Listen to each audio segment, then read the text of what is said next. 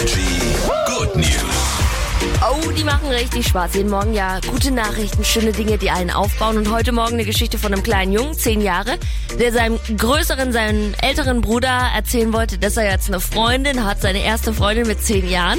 Und das hat er gemacht am Telefon und hat ihm dann auch als Beweis noch ein Foto geschickt. Und dieses Beweisfoto ist nicht irgendwie ein Pärchenfoto, sondern als Beweisfoto hat er ein Selfie gemacht und sein Handgelenk gezeigt. An dem Handgelenk hatte er einfach mal nämlich den Haargummi von dem Mädchen und das war sein Beweis. Ich fand's so süß, vor allem den Stolz in seinem Blick. Energy ist hier, immer die besten neuen Hits. Guten Morgen.